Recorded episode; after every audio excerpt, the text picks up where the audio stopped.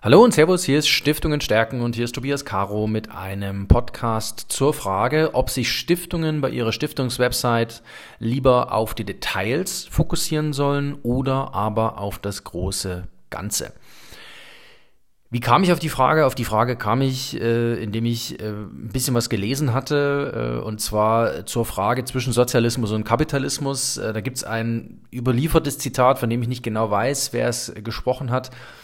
Im Sozialismus ähm, ist nicht jedes Detail falsch, aber das große Ganze ist falsch. Und im Kapitalismus dagegen ist nicht jedes Detail richtig, aber das große Ganze ist richtig.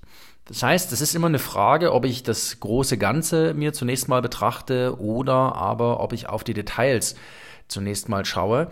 Und als Stiftung, wenn ich das dann für mich übertrage, oder es hat bei mir einfach so einen Prozess ausgelöst, mir mal verschiedene Stiftungswebsites anzuschauen und dort mal zu schauen, wird dort das große Ganze am Ende des Tages richtig transportiert, beziehungsweise geht es dort um das große Ganze oder geht es dort um viele kleine, sehr schöne Details, die aber ein großes Ganzes vermissen lassen. Und am Ende des Tages stellt sich die Frage, welchen Ansatz Stiftungen hier fahren sollten. Ich persönlich bin der Meinung, dass äh, man lieber zunächst mal auf das große Ganze schauen sollte. Warum? Das große Ganze ist am Ende des Tages das, was äh, stimmig ist, was auch stimmig sein muss und was zur zum Beispiel Markenbildung, zur Positionierung, zur Sichtbarkeit der Stiftung nachhaltig beiträgt.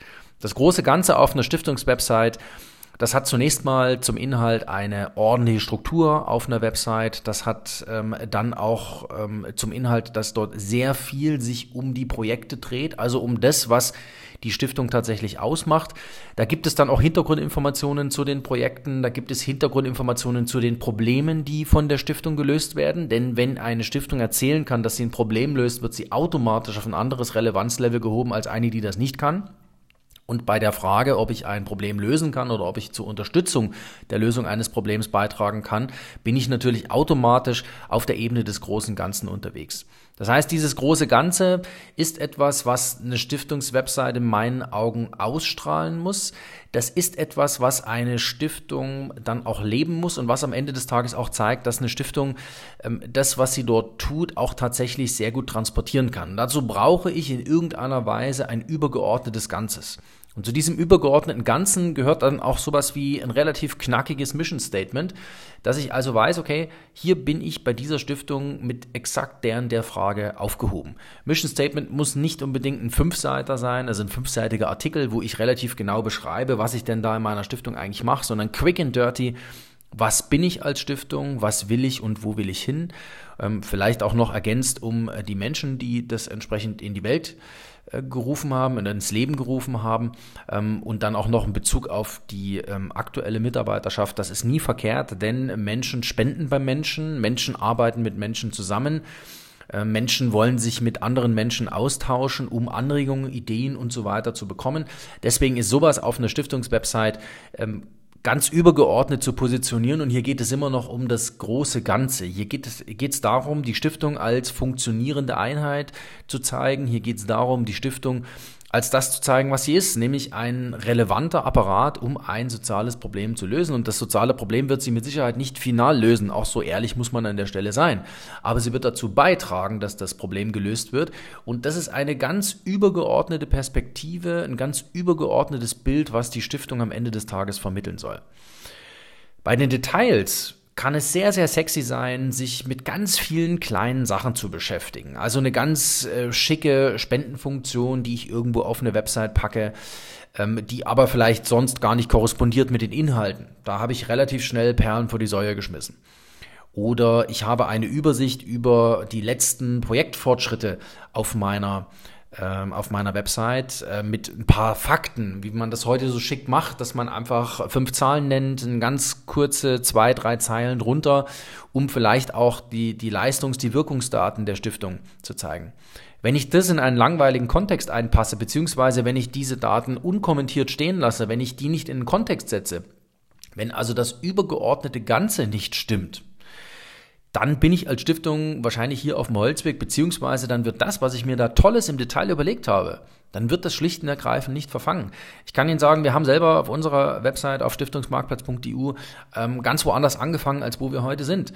Wir haben auch ein Stück weit zu sehr von den Details ähm, gelebt beziehungsweise auf die Details geachtet und ein Stück weit mussten wir uns dieses übergeordnete Bild, was wir also wollen, dass wir Stiftungen unterstützen wollen, passende Lösungsanbieter zu finden, das mussten wir uns ein Stück weit nochmal neu erarbeiten.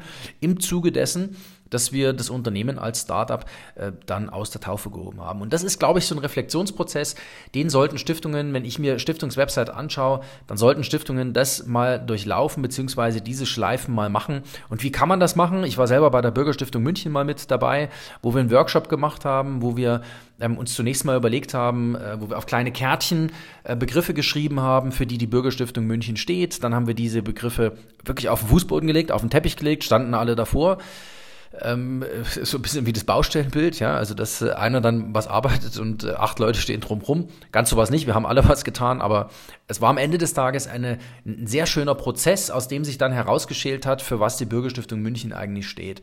Und aus dieser ähm, aus dieser Grundhaltung, aus diesem Grundgerüst hat sich dann ein übergeordnetes Ganzes entwickelt. Und wenn man sich heute das Gerüst der Bürgerstiftung München anschaut, dann weiß man relativ äh, genau, wofür diese, ähm, diese Bürgerstiftung steht, wohin sie will und wo sie Anknüpfungspunkte für Unterstützer, für Spender, ähm, für Partner ähm, gibt. Und das ist ein Setup, was eine Stiftung für sich ganz grundsätzlich überlegen möchte.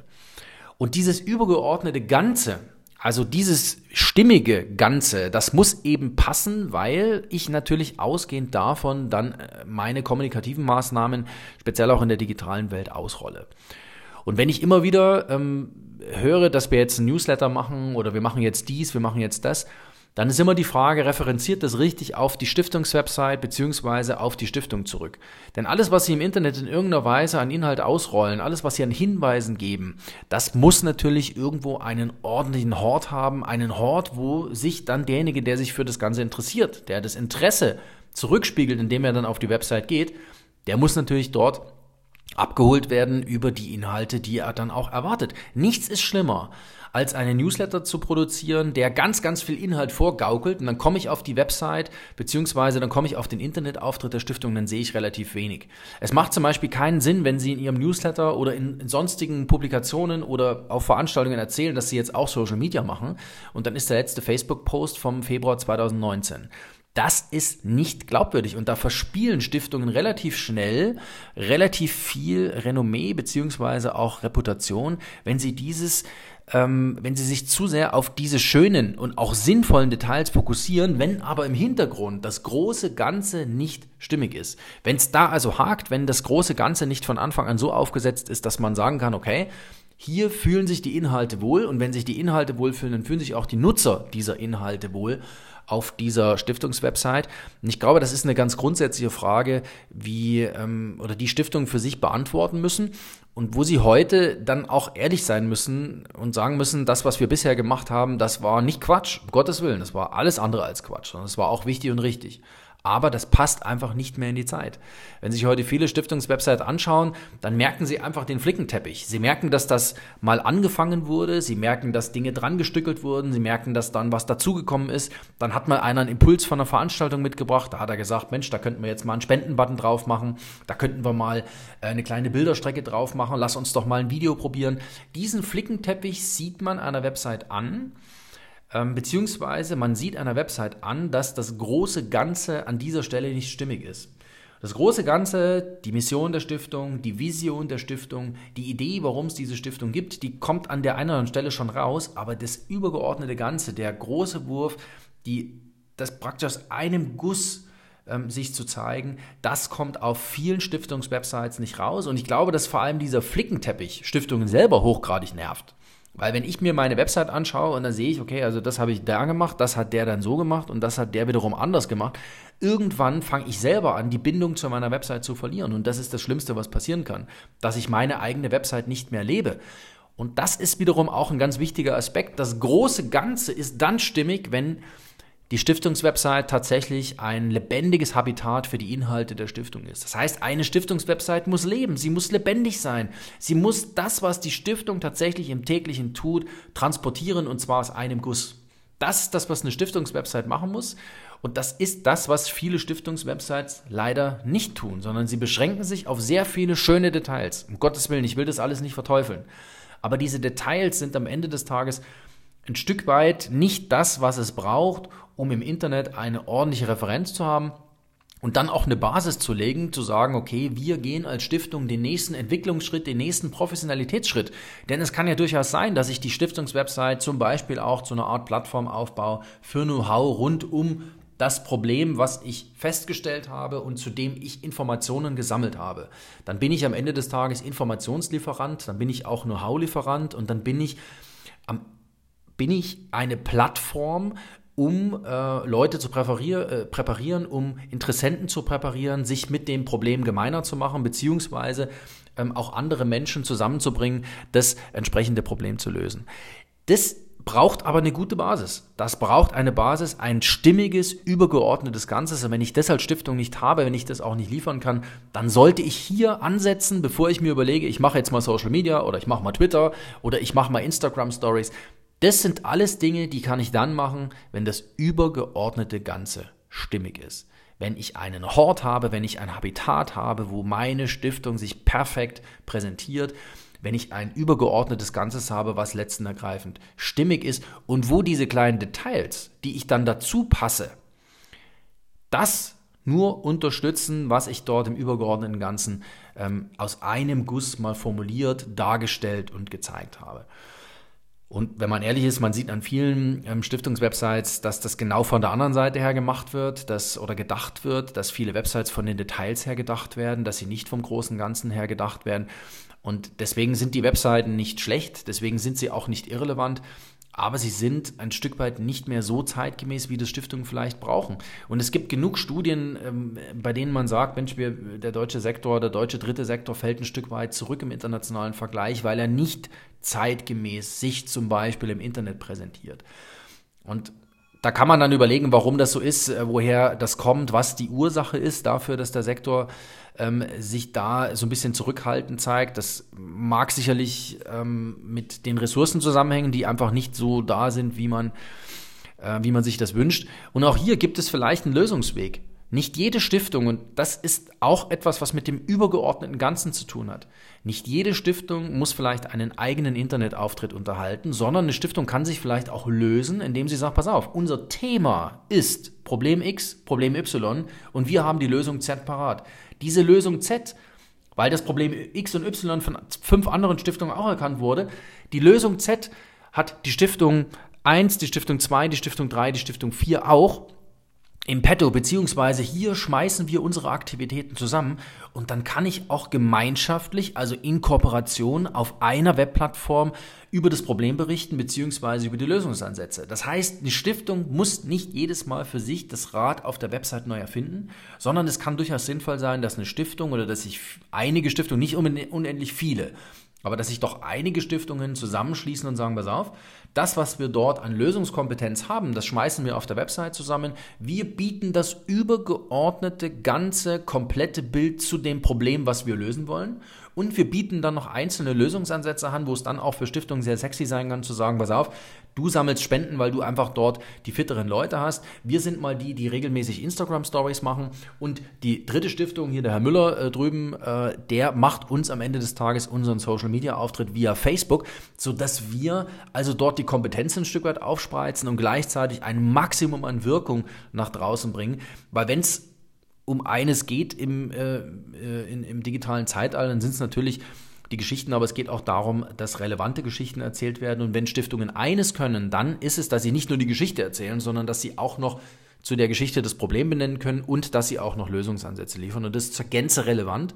Und da kann es durchaus sinnvoll machen, äh, sinnvoll sein, sich hier mal zusammenzuschließen, zumindest einfach mal drüber nachzudenken. Warum gibt es nicht mal ein Kooperationswebinar von Stiftungen, ähm, wo wir uns, äh, wo wir so ein Modell einfach mal ähm, durchdenken. Ich würde mir wünschen, dass gerade durch die Corona-Krise das jetzt ein Stück weit in den Vordergrund gerückt wird, dass Stiftungen hier offener werden. Ich glaube, dass Stiftungen oder auch die Macher von Stiftungen, die Stiftungslenkerinnen und Lenker sehr offen sind für viele Kooperationsmodelle. Und ja, es heißt immer, es scheitert an den Eitelkeiten und es stimmt wahrscheinlich zum, äh, zu einem gewissen Teil auch. Aber es scheitert nicht immer an den Eitelkeiten. Es scheitert manchmal auch vielleicht an der mangelnden Moderation von so einem Prozess. Also, dass einer nicht in der Mitte sitzt und sagt, okay, eins, zwei, drei, vier, fünf, das sind die Aufgaben, die wir jetzt mal angehen. Das sind so eine Art Hausaufgaben.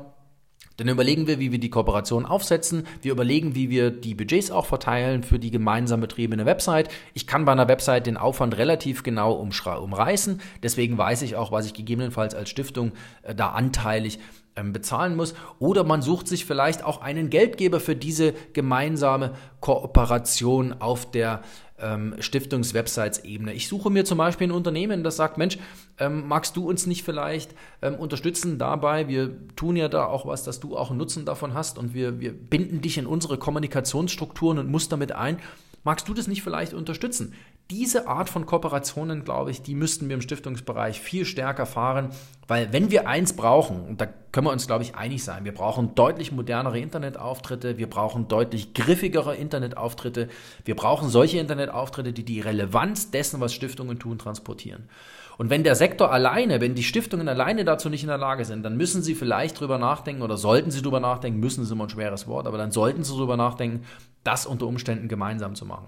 Und genauso wie es sinnvoll ist, in der Kapitalanlage sich durchaus mal zusammenzuschließen, um ein Klappdeal oder als Klappdeal eine Immobilie zu kaufen oder ein Stück Land zu kaufen und das zu bewirtschaften oder bewirtschaften zu lassen im Sinne des Stiftungszwecks, Genauso sinnvoll kann es sein, eine Kooperation bei den Stiftungswebsites mal ähm, anzustoßen. Und ähm, das ist am Ende des Tages, wenn Sie mich fragen, ein Lösungsweg, wie Stiftungen massiv beziehungsweise auch mit großen Schritten dann in eine in die digitale Welt finden und zwar mit einem zeitgemäßen und auch relevanten Angebot. Ja, das wollte ich noch kurz loswerden. Wenn Sie Fragen und Anregungen zum Thema haben, wenn wir das Thema Kooperation vielleicht mal durchdenken sollen, wenn wir dazu tatsächlich mal eine, eine, eine Videokonferenz machen sollen, dann lassen Sie es mich wissen. Ähm, ich stehe da immer für, für einen Austausch zur Verfügung. Schreiben Sie mir an t.caro.stiftungsmarktplatz.eu. So viel für heute. Freue mich auf das nächste Mal, äh, wenn wir uns wieder hören hier beim Podcast. Ähm, Ahoi MPO von Stiftungen stärken. Ähm, Freue mich drauf. Tschüss und auf bald, ihr Tobias Caro.